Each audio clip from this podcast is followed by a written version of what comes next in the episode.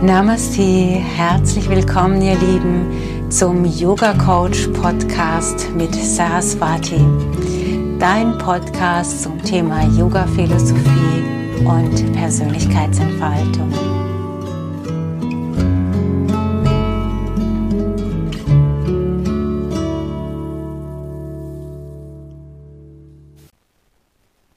Die Yogis sagen, Du kannst dein Leben komplett versauen. Hauptsache, du stimmst dich in den letzten Augenblicken deines Lebens auf die richtige Schwingung ein. Was ist die richtige Schwingung aus yogischer Sicht? Die höchste. Warum? Weil alles im Universum Schwingung ist. Alles unterliegt dem Resonanzprinzip und der Anziehungskraft von dem, was gemeinsam in Resonanz geht. So sprechen wir auf der Erde von unterschiedlichen Schwingungsebenen, die wir einnehmen können, also von, so wie wir hier das auf der Erde benennen würden, bösartige Gedankenmuster und bösartige Handlungsmuster bis negative Handlungsmuster, negative Gedankenspiralen, also dieses Schwarzsehen, die Welt geht unter, ähm, alles ist schlecht um mich herum, äh, die bösen Menschen XY, also so Feindbilder kreieren und so, das ist eine eher ähm, niedrige Schwingungsebene. Dann gibt es eine neutrale Schwingungsebene, das ja, sind, oder sind vielleicht Menschen, die weder negativ sind noch positiv gestimmt, noch, noch weder schwer noch leicht, die vielleicht relativ unbewusst ihren Alltag durchleben, so morgens aufstehen, frühstücken, arbeiten gehen, nach Hause kommen, irgendwie noch ein bisschen was machen, schlafen gehen und aber keinen tieferen Sinn hinter ihrem Tun erkennen oder anstreben. Und dann gibt es eben Seelen, die sich auf eine höhere Schwingungsebene aufgemacht haben, nämlich die Schwingungsebenen der Selbsterkenntnis, also nach einem tieferen Sinn zu fragen und nach einem tieferen Erkennen. Und auf diesem Weg geht es darum, alles von sich loszulassen, was nicht Liebe ist, im groben gesagt. Und das kann mitunter ein schmerzhafter Prozess sein, weil wir sehr angebunden sind an das Thema Leid, Verlust, zum Beispiel über den Tod. Das macht hier diesen Planeten aus. Und es geht darum, dass wir dieses Leiden überwinden und uns befreien von Negativität hin zu einem Gefühl von Freiheit, einem Gefühl von Liebe, einem Gefühl von Verbundenheit, das auch wieder unterschiedliche Facetten hat, bis zum höchsten Bewusstseinsgrad. Die Yogis würden sagen, das heißt Nirbikalpa Samadhi, also ein Erleuchtungszustand, der höchste Erleuchtungszustand unter den Erleuchtungszuständen. Also alles ist ganz fein abgestimmt in unterschiedliche Schwingungsebenen. Und dementsprechend wirst du, nachdem du die menschliche, die körperliche Hülle verlassen hast, unsere erste Hülle verlassen hast, aufgehen in einer dieser anderen Schwingungsebenen. Um zu verstehen, wie, das, wie die Idee der Yogis die ja aus den Veden stammt mm, oder auch aus Überlieferungen von erleuchteten Yogis nach ihrem Tod an ihre Schüler, ähm, um zu verstehen, wie das Konzept des Jenseits aufgebaut ist. Ich denke, dass das auch eine Verbildlichung, eine Vereinfachung ist, dass wir das über den menschlichen Geist verstehen können, müssen wir vielleicht noch mal kurz eintauchen in das Konzept der Seele, weil die Seele spiegelt das Universum wieder, die Grundgesetze des Universums wieder und die unterschiedlichen Schwingungsebenen. also der materialisierte Körper, die Schwingungsebene der Erde. Und dann folgt der Astralleib, der unterteilt ist in Pranayama Kosha, in die Hülle, die aus Licht besteht, die wir im Yoga über Atemtechniken reinigen und aufbauen. Die zweite Hülle vom Astralkörper heißt Manumaya Kosha. Das ist die Hülle der Emotionen. Ich sage immer so, die, die Seelen-DNA, die alles abgespeichert hat aus dieser Inkarnation oder aus allen anderen Inkarnationen, die du in dir trägst und die heute auf einer Gefühlsebene eine Wirkung auf dich hat.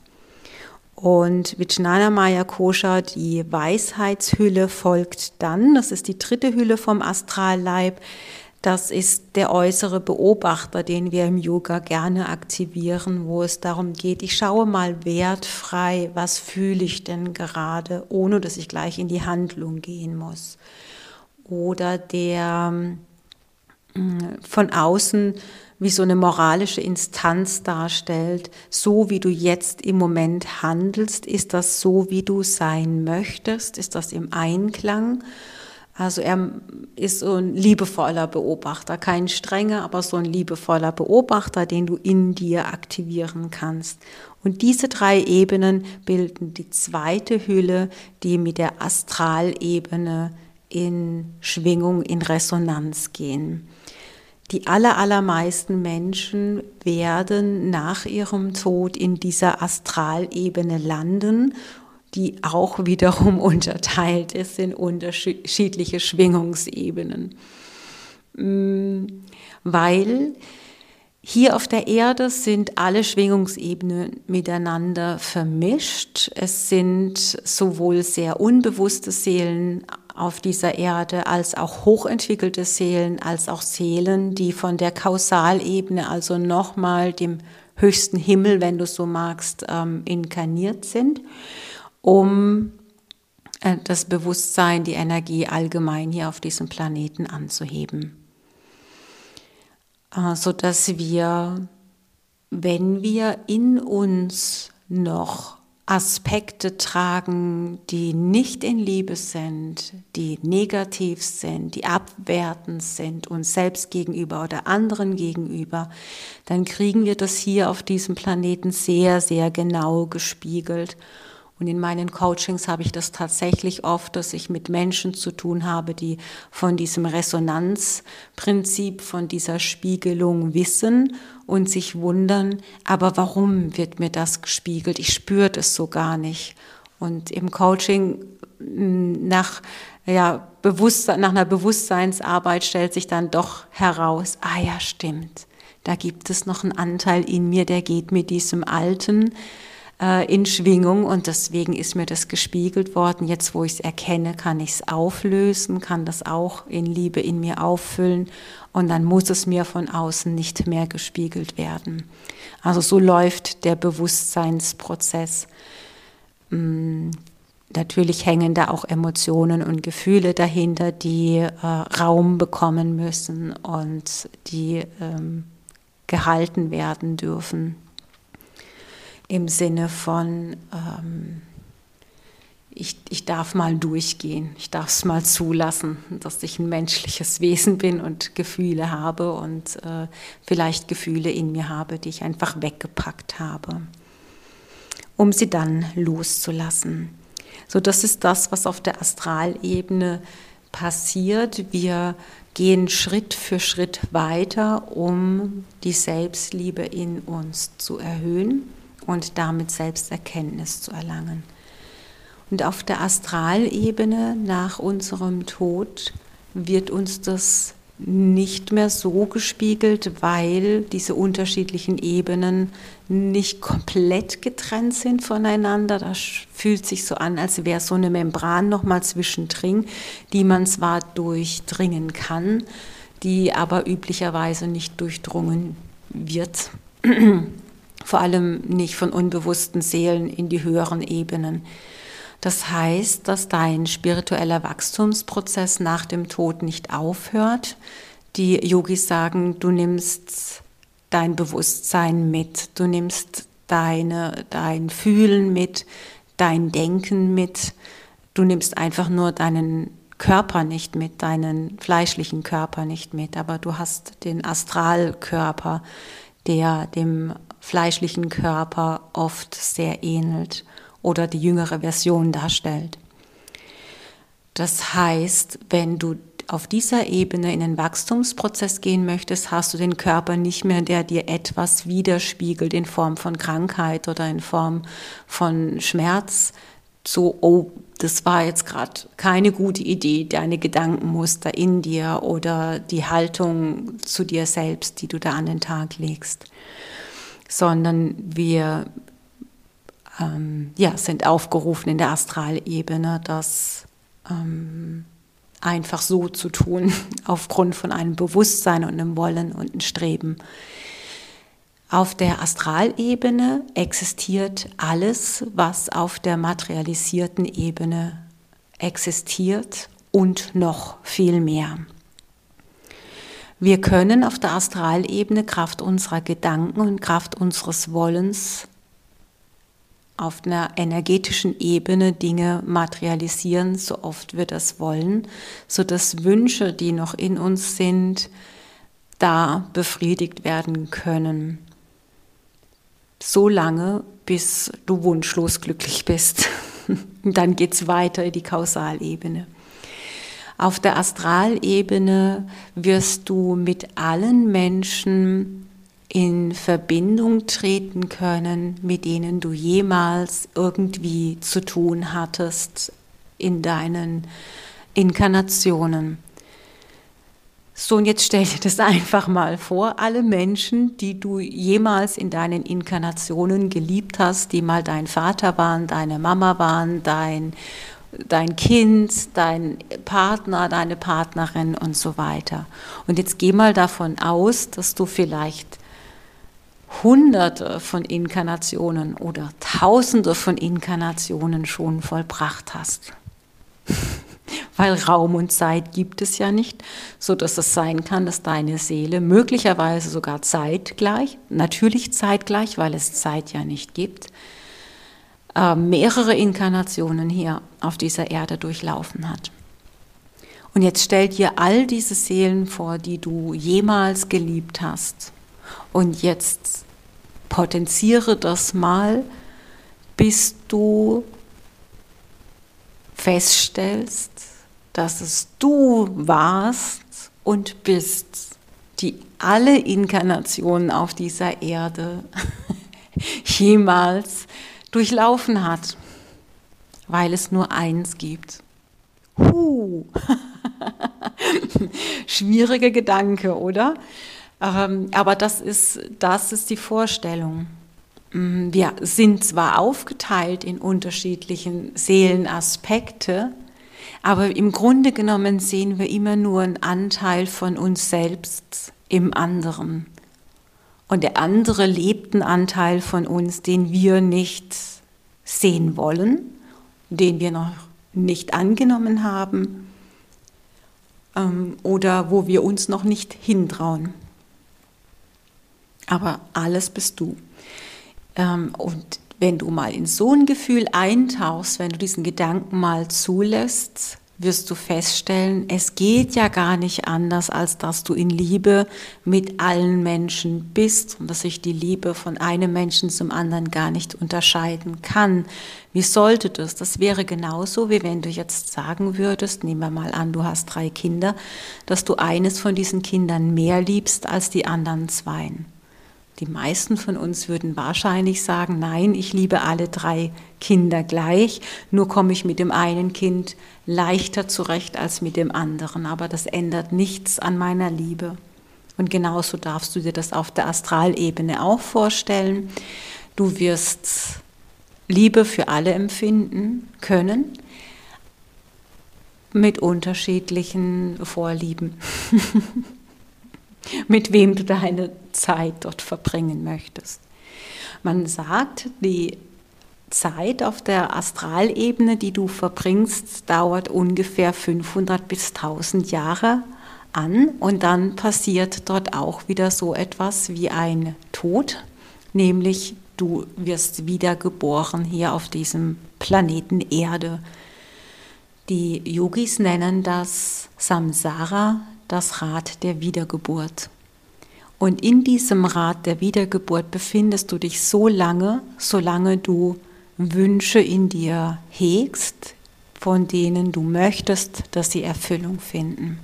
Auf materieller Ebene oder auf Beziehungsebene oder auf sinnlicher Ebene. Weil das ist Karma. Also, oder auf einer, ja, auf einer Gefühlsebene. Und da spielt es keine Rolle, ob du ein Gefühl in dir hattest von Rache, Hass, Liebe, Verbundenheit, Freundschaft. Das sind alles Gefühle und Emotionen, die dich an diese Erde hier binden, damit du genau das, was du in dir hast, entweder noch leben möchtest oder darüber hinaus wächst, aufgrund deines gewachsenen Bewusstseins. Und du wirst so lange wiedergeboren werden, bis es ausgeglichen ist, bis dieses Karma ausgeglichen ist. Ja, wenn man sich das so überlegt, das hilft manchmal in den Coachings, manchmal hole ich äh, so ein Gespräch, so eine verstrickte Situation raus die, und, und setze das in diesen Kontext. und dann frage ich so nach, okay, geh mal davon aus, du hast ganz viele Inkarnationen schon Streit gehabt mit dieser Seele. Und immer und immer wieder geht es darum, dass du Recht haben willst. Und dann will die andere Seele Recht haben. Oder ihr wollt es euch gegenseitig heimzahlen. Ähm, wie lange, wie viele Inkarnationen willst du dieses Spiel eigentlich noch fortführen? Oder möchtest du im Hier und Jetzt dieser Erkenntnis gelangen, dass du genug gestritten hattest und dass du jetzt möglicherweise einfach frei sein willst. Frei von dieser Verstrickung, frei von diesem Frust in der Auseinandersetzung mit dieser Person. Und dann sich vielleicht auch bewusst zu machen, warum ist es dir denn so wichtig, dich mit dieser Person ständig auseinanderzusetzen. Genau, dir ist es wichtig, weil dir etwas an dieser Person liegt. Du möchtest verstanden werden von dieser Person. Und dann geh mal davon aus, dass die andere Person auch nichts anderes möchte, als von dir verstanden zu werden und angenommen zu werden, so wie sie ist. Und ich finde, das ist dann nur noch ein kleiner Schritt, dahin zu gehen, zu sagen, okay, ich muss dein Verhalten nicht gut finden, aber ich kann zumindest verstehen, warum du so handelst und ich kann dich annehmen in dem, wie du bist und ich kann dich sehen in deinem Schmerz und in deinem Leid, aber ich steige da jetzt aus. Hm, schön, yeah, ich bin frei. Dieses Gefühl entsteht dann. Und so gehen wir halt Schritt für Schritt äh, raus aus diesem Drama, raus aus diesem Ping-Pong-Ball der Gefühle, also dass du aufhörst, dieser Ping-Pong-Ball des Außens zu sein, der dich mal nach links schüttelt, schüttelt und mal nach rechts schüttelt und dich mal in eine Euphorie bringt und dann wieder in ein tiefes Loch, sodass du eine größere innere Stabilität erlangst, nämlich die Selbsterkenntnis, die Selbstliebe, die dir von außen nicht mehr genommen werden kann. Egal was im Außen passiert, ob der andere dich toll findet oder nicht, das ist gar nichts mehr, was in dir dann in Resonanz geht im Sinne von, dass es eine Abhängigkeit schafft, sondern du nimmst es wahr und das erschüttert aber dein Inneres nicht mehr. Und natürlich gibt es Menschen, die so spontan in so einen Erleuchtungszustand kommen, indem sie sich spontan erkennen, annehmen und lieben können. Aber für ganz viele Menschen bedeutet dieser Weg ein ganz achtsamer, langsamer Bewusstseinsweg, wo man so Schritt für Schritt hinkommt zu erkennen, in Wahrheit war ich immer frei, bin ich immer frei und werde ich immer frei sein. Und in Wahrheit bin ich liebenswert und in Wahrheit ist jeder Mensch, jede Seele liebenswert.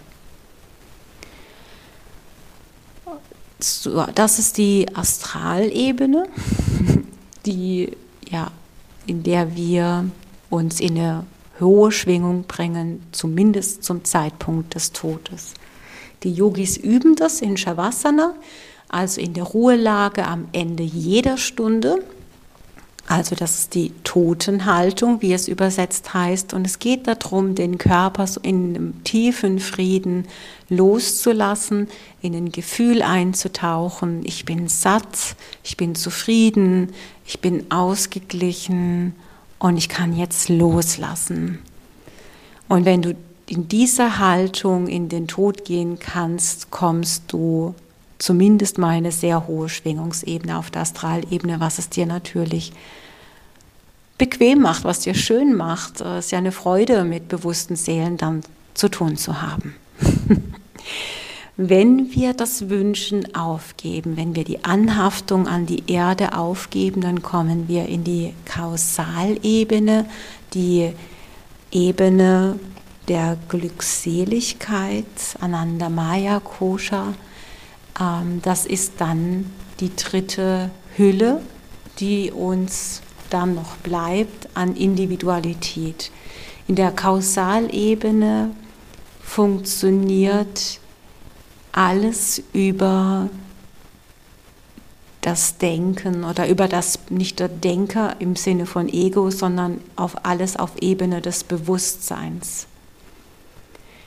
Alles ähm, in einem hochfeinstofflichen Bereich, sodass jeder Wunsch auf einer Sinnesebene oder auf einer Beziehungsebene für einen Menschen in der Kausalebene sehr grobstofflich erscheint.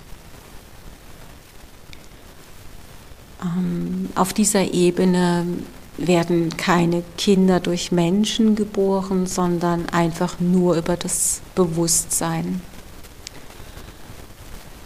Geht eine Seele in Resonanz mit den anderen Seelen und man zieht sich an.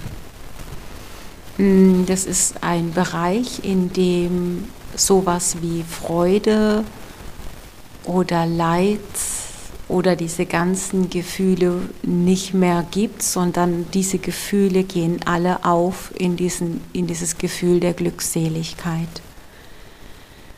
auch zwischen der Astralebene und der Kausalebene ist nicht so eine harte Grenze, genauso wenig wie zwischen der Erde, der materialisierten Erde und der Astralebene ein harter Cut ist.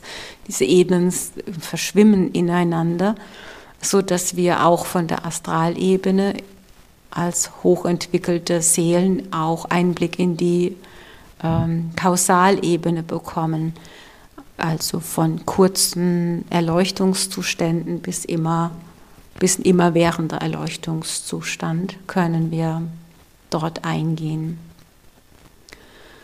Und wir müssen auf der Kausalebene angekommen nicht mehr auf dieser Erde inkarnieren, zumindest nicht, wenn wir das nicht wünschen. Unsere sogenannten Propheten oder auch Jesus sagen wir, ist, eine, ist ein Avatar, also ein verwirklichter Mensch, ein gottesverwirklichter Mensch in der Hülle eines fleischlichen Körpers der das Bewusstsein von der Kausalebene aber mitgebracht hat, der sich von Anfang an, also mit dem Zeitpunkt der Geburt, voll darüber im Klaren ist, dass er, wer er ist, also vollkommene Selbsterkenntnis über die Gesetze des Universums in sich trägt. Und natürlich dementsprechend auffällt auf diesem Planeten mit dem Wunsch, äh, möglichst viele Seelen in diese Kausalebene ähm, zu führen. Ähm, ja, es heißt, ähm, wenn wir in der Kausalebene angekommen sind, dass tatsächlich immer so etwas wie ein Fest stattfindet. Juchei, wieder eine Seele, die zu Gott gefunden hat oder die in die Glückseligkeit gefunden hat, die das Leid hinter sich gelassen hat. äh, müssen wir dann, äh, also wir müssen nicht mehr inkarnieren auf der Kausalebene. Es gibt wohl auch Planeten in der Kausalebene, die von hochentwickelten äh, Seelen bewohnt werden. Alles, was auf der Kausalebene existiert, existiert. Nein, alles, was auf der Erde existiert, existiert auf der Astralebene. Alles, was auf der Astralebene existiert, existiert auf der Kausalebene. Aber andersrum, Dinge, die auf der Kausalebene existieren, existieren nicht auf der Astralebene. Also da gibt es mehr. Und genauso auch auf der Astralebene gibt es mehr als auf der Erde. ähm, was gibt es noch zu sagen? Ähm, das ist natürlich jetzt alles Wissen, das ich gelesen habe, aber natürlich mit so einem Gefühl von, ja, das macht für mich Sinn. Das ist für mich ein Bild, mit dem ich gut arbeiten kann, mit dem ich mir vorstellen kann, dass äh, das so abläuft, weil wir das Gesetz der Resonanz ja hier auf der Erde auch erkennen und natürlich wir um die Schwingung, die Frequenzen oder auch aus der Quantenphysik wissen, dass alles Schwingung ist und sich das ansieht. So von daher macht für mich auch irgendwie Sinn. Hm. Wenn wir die Kausalebene verlassen, also unsere dritte Hülle, dann gibt es nichts mehr, also kein, kein individuelles Sein mehr oder so ein Du oder ein Ich, sondern dann gehen wir einfach auf in dieser göttlichen Glückseligkeit. Und ja, ich werde manchmal gefragt, wie ist denn das, wenn du diesen spirituellen Wachstums, Wachstumsprozess komplett durchlaufen hast, kann man da nicht mehr inkarnieren. Ähm, der höchste Wille ist unser erstes und wichtigstes Geschenk. Also es ist immer dein Wille, der eine Rolle spielt. Es ist nur die Frage, ob du auf dieser höchsten Ebene überhaupt noch sowas wie einen Wille hast, inkarnieren zu wollen. So, das entzieht sich gerade meiner Wahrnehmung. Kann sein, dass es, dass es da sowas wie ein Ich will gar nicht mehr gibt. Ähm, aber vielleicht ist mit Sicherheit gibt es sowas wie ein göttliches Bewusstsein, das einfach schafft, und aus diesem Schaffen heraus entsteht natürlich etwas, ja, die Erde, das Universum und so weiter. Und genauso kann es natürlich auch sein, dass du aus diesem Schaffungsprozess wieder neu inkarnierst, wenn, ja. Ähm, das ist ja, glaube ich, auch das Paradoxe, wo unser menschlicher Geist irgendwie dann passen muss, wenn es darum geht, dass wir Mensch und Gott irgendwie zugleich sind. Natürlich sind wir nicht Gott alleine. Wir sind aber nicht einfach nur Mensch mit einer fleischlichen, fleischlichen Hülle, sondern viel mehr. Ja, und ich denke, Jesus oder andere Propheten haben uns das hier auf der Erde gut gezeigt dass unsere menschliche Vorstellung ja nur eine Vorstellung ist, äh, was ein Mensch ist, aber wir da schon noch Luft nach oben haben, was unsere Heilungsprozesse betrifft, äh, was unsere politische Auseinandersetzungen betrifft, was, unsere um, was unser Umgang mit der Erde betrifft oder auch zwischenmenschlicher Umgang betrifft. So, da dürfen wir ja alle noch ein bisschen zulegen. Wie kannst du zulegen? Wie können wir Veränderung in uns oder auch auf diesem Planeten erreichen? In dem Moment, wo du hoffst, dass die Schwingung von deinem Umfeld angehoben wird, damit du endlich glücklich sein kannst, steckst du in der Falle. Oder ein bisschen weniger spirituell ausgedrückt, wenn du dich tagtäglich über politische Machenschaften aufregst, ähm, dann hast du damit gar nichts erreicht, außer dass du genau diese politischen Machenschaften nährst mit deiner Energie. Und fertig.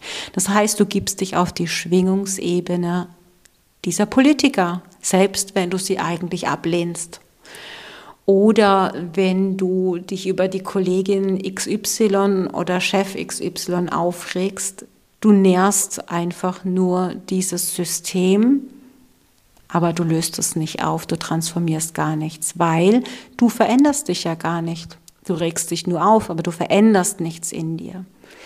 Das heißt, der spirituelle Mensch oder der Yogi, die Yogini, würde an der Stelle sich disziplinieren und sich genau überlegen, was möchte ich denn? In welche Schwingungsebene möchte ich denn?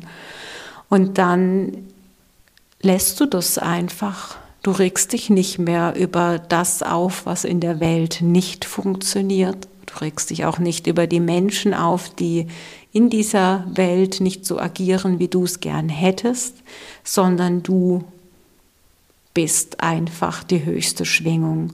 Und da wirst du merken, dass der Anspruch an dich, wenn du das Ideal, das du gerne im Außen einfordern würdest, doch sehr hoch ist, weil du dann vielleicht feststellst, hm, also so liebevoll, wie ich es gerne hätte, dass es hier auf der Erde zugeht, gehe ich mit mir nicht um.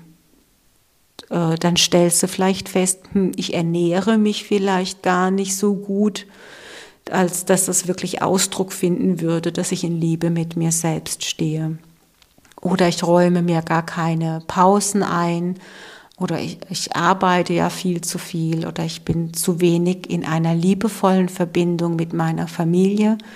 Wenn ich mit meinen Kindern bin, dann bin ich vielleicht nicht präsent oder mache noch nebenher was anderes, statt wirklich präsent und in Liebe und Verbundenheit mit dem Kind zu sein oder mit dem Partner, der Partnerin und so weiter.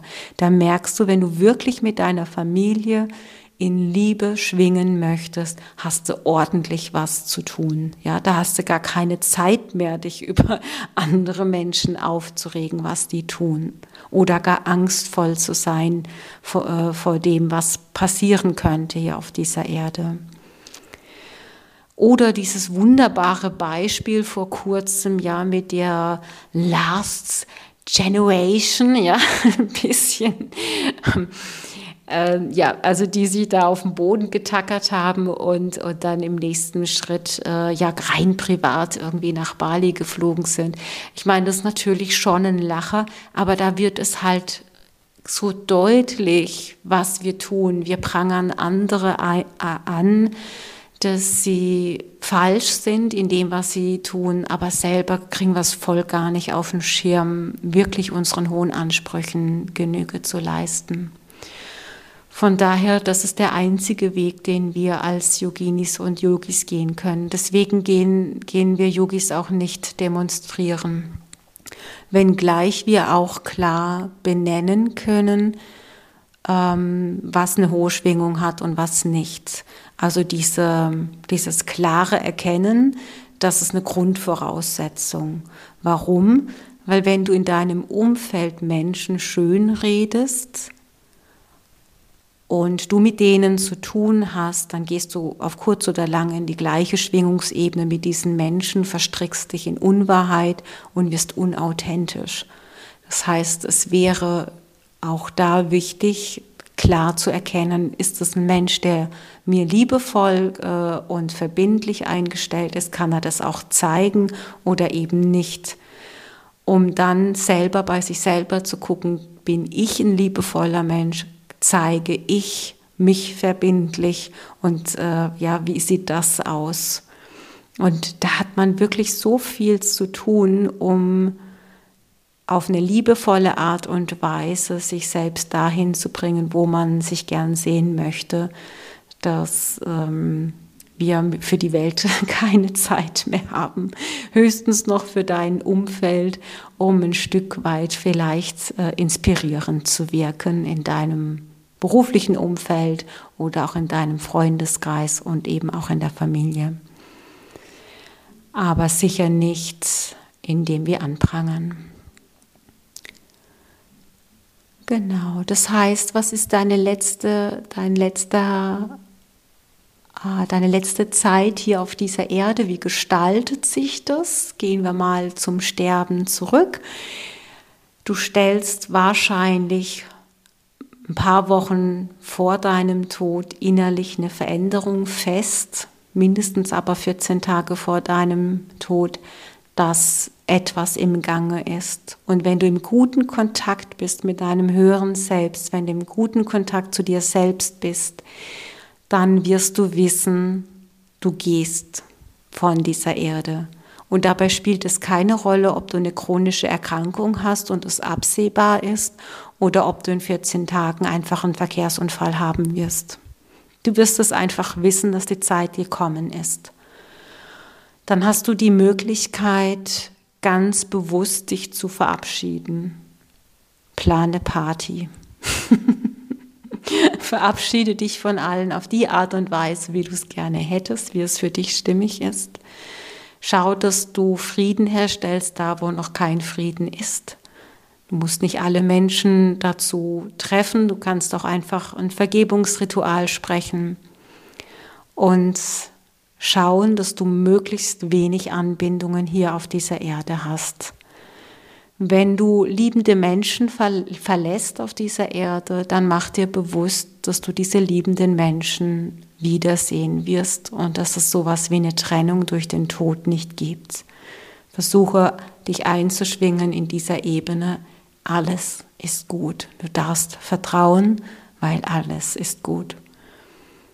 Und in dieser Ruhe, in dieser Entspanntheit Spüre deinen Zeitpunkt, wähle deinen Zeitpunkt und gehe einfach, verlasse einfach deinen Körper aus so einem tiefen Gefühl von äh, Verbundenheit zum Hören. Wenn du in Verbindung mit einer göttlichen Instanz stehst, wie auch immer dein Gott heißt oder wie, das, wie du es nennst, Universum oder Liebe, äh, oder dein Gott Name hat, dann verbinde dich, konzentriere dich auf diese höchste Schwingungsebene. Lass dich in Empfang nehmen von dieser höchsten, liebenden Schwingungsebene. Bleibe fest verankert, egal wie dein Tod sich dann darstellt, ob du Schmerzen bekommst, dann verlass den Körper einfach. Ob du äh, bedroht wirst, Mach dir bewusst, diese Bedrohung gehört zum Traumland Erde und du gehst einfach ein in dein höheres Bewusstsein. Du verlässt einfach nur die fleischliche Hülle, die bedroht wird, aber du an sich wirst nicht bedroht.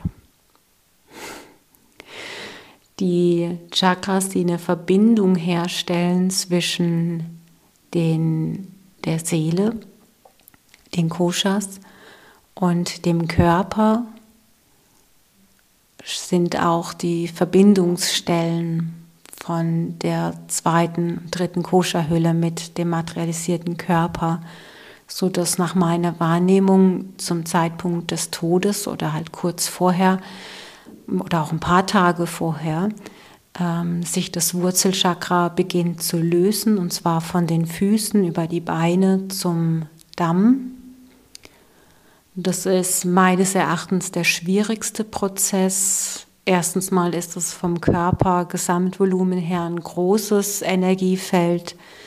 Zweitens geht es darum, dass die, die Verwurzelung zur Erde gelöst wird und dass du sehr viel Vertrauen in dir brauchst, um diesen Prozess zulassen zu können. Dann nach yogischer Idee oder nach, unserer, nach unserem Fühlen steckt ja die Kundalini-Energie im Beckenboden drin, im Dammbereich drin. Das heißt, solltest du in dieser Inkarnation die göttliche Energie noch nicht freigesetzt haben, also keine Kundalini-Erweckung gehabt haben, also du nicht die göttliche Energie durch die Chakren hast fließen lassen, dann wird die spätestens zum Zeitpunkt deines Todes freigesetzt, weil das Energiefeld sich da löst. Dieser Moment ähm, wird oft von Menschen so gefühlt, als hätten sie so einen Druck auf dem Damm, also sich nochmal entleeren müssen, aber auch ein Gefühl von Hitze, die dann entsteht. Und tatsächlich viele Sterbende müssen auch ihre Kleidung ausziehen und äh, haben auch so ein Gefühl von Hitze oder das Thema des Fegefeuers kommt, glaube ich, daher, dass Sterbende davon erzählt haben, es ist heiß, es ist heiß. Ja, also ich glaube, also das ist bei der Kundalini-Erweckung bekannt, dass Hitze entsteht. Und ähm, genau, das ist das, was dann Menschen spüren. Und wenn sie es nicht in einen ähm, yogischen Kontext setzen, dann setzen sie das vielleicht in den christlichen und sprechen halt eben vom Fegefeuer. Also auch, es hat, hat auch was Reinigendes. Also mit dem, Auf, mit dem Loslösen der Chakren ähm, kommen ja auch die Themen dann nochmal auf, die mit den unterschiedlichen Chakra-Ebenen verbunden sind. Das heißt, der Sterbende wenn es dann ein langsamer Tod ist, nimmt das bewusst wahr. Wenn es, wenn es ein spontaner, schneller Tod ist, dann geht es halt rasend schnell, aber vielleicht auch irgendwie nicht rasend schnell für den Sterbenden, weil Raum und Zeit, naja, ihr wisst, gibt es ja nicht. Das heißt, vielleicht empfindet er das genauso lange wie jemand, der fünf Tage im Sterbeprozess liegt oder so. Genau, also der, der, die, das Wurzelchakra löst sich und dann geht es weiter zum zweiten Chakra, zum Sakralchakra, Sexualchakra. Das heißt, die Themen Weiblichkeit, verletzt oder Männlichkeit, verletzte Weiblichkeit, Männlichkeit kommen auf. Ähm, ja, wenn Übergriffe stattgefunden haben, dann kann man manchmal Sterbende auch beobachten, wie sie dann nochmal Ängste bekommen oder auch ähm, ein Stück weit ist das Trauma durchleben, indem sie vielleicht sogar schreien oder ähm, ja einfach Ängste haben. So, das ist ganz wichtig, wenn du in, eine Sterbebegleitung gehst, dass du solche Menschen einfach hältst und beruhigst. Wenn du das selbst durchlebst, weiß ich nicht, inwieweit du da noch äh, hoffentlich Bewusstsein hast, dass du dir bewusst machen kannst, passiert nicht jetzt, das ist eine Reinigung, das ist etwas, ein Prozess, der dir hilft, Karma möglichst hier auf der Erde zu lassen, es loszulassen. Und um loslassen zu können, wie ich vorhin sagte, kannst du das bequem in einem Coaching oder halt im Sterbeprozess mit Holla die Waldfee. Und dann kommt das, äh, der Solarplexus, dein Machtzentrum, also dein Tun wird niedergelegt, du äh, verabschiedest dich auch auf dieser Ebene, die Herzensebene kann sehr emotional sein, wenn du im Herzchakra ankommst. Da fließen vielleicht nochmal Tränen, aber der Sterbeprozess wird an der Stelle schon friedlicher. Das Kehlchakra löst sich dann, ähm, ja, auch, also so wie ich es wahrgenommen habe, eher auch friedlich. Und der Austritt der Seele passiert bei manchen über das Stirnchakra, aber bei den meisten wohl über das Kronenchakra am obersten Scheitelpunkt auch meistens sehr, sehr friedlich und ruhig. Wenn die Chakren äh, sich aufgelöst haben, ist, die, ist der Astralleib frei und äh, kann dann aufgehen in das Licht, ähm, indem er sich einfach auf das Licht konzentriert. Nach meinem Gefühl gibt es das manchmal, dass Menschen nicht ins Licht gehen und so starken Verantwortungsgefühl zum Beispiel für ein Kind haben, dass sie zumindest Teile, nicht alles, aber Teile ihrer Seele äh, in der in der Aura des anderen Menschen abladen, vor allem wenn der andere Mensch den auch nicht gehen lassen will und so eine Haltung in sich hat, bitte bleib bei mir, bitte verlass mich nicht so dann kann das passieren. Im Coaching, ähm, wenn ich das wahrnehme, höre ich dann auch von den Coaches, dass die sowas sagen, wie seit die Person gestorben ist, ähm, hat sich mein, mein Verhalten an der und der Stelle verändert, zum Beispiel. Oder ähm, ich leide seither unter Fressattacken oder irgendwie ähm, ein Gefühl von, da ist noch eine Instanz in mir und das fühlt sich nicht gut an. Ähm, das kann man relativ leicht auflösen, wenn man das Bewusstsein dafür gesetzt hat, dass sowas möglich ist, weil, weil Seele ist nicht so was streng abgegrenztes, das ist eher was Fließendes und Wolkenartiges. Äh, und wenn man bei der verstorbenen Seele auch die Einsicht hat, dass es besser ist, jetzt zu gehen. Also meistens will die auch gehen. Ähm, ja, aus, für, den, für den hellsichtigen Menschen irgendwie so, okay, ja, passiert halt. Äh, für jemand, der sich damit nicht so beschäftigt, vielleicht eher so äh, befremdlich, aber ja, ich gebe es jetzt halt einfach mal so rein. Ähm, ansonsten im Normalfall geht die Seele ins Licht, soll bedeuten in die Schwingungsebene, wo sie hergekommen ist. In diesem, da passiert äh, sicherlich noch mal sowas wie ein, ähm, eine Reflexion über das Vergangene und eine Selbsterkenntnis über das, was man nicht gut findet, wo man nicht glücklich ist, dass man die Inkarnation hier auf der Erde so beendet hat und da, wo man nicht glücklich drüber ist, entsteht schon der neue Wunsch für die neue Inkarnation. Ja, ich habe zum Beispiel so eine starke Info in mir drin wie Drogen, äh, nee, danke, lass mal. ich glaube, dass ich so einen frühen Jog äh, Drogentod hinter mir habe, äh, so dass ich in dieser Inkarnation irgendwie, wenn ich das Thema, wenn ich damit zu tun habe, denke ich immer, wieso nehmen die Leute Drogen? Also das kann ich gar nicht verstehen. Aber da ist so ein klares Gefühl in mir, so, oh nee, lass das, das habe ich durch, brauche ich nicht mehr. Oder was ich auch in mir habe, so ein starkes Gefühl von, oh nee, jetzt habe ich so eine Inkarnation durchlebt von, meine Nachbarn fanden mich voll nett. Oh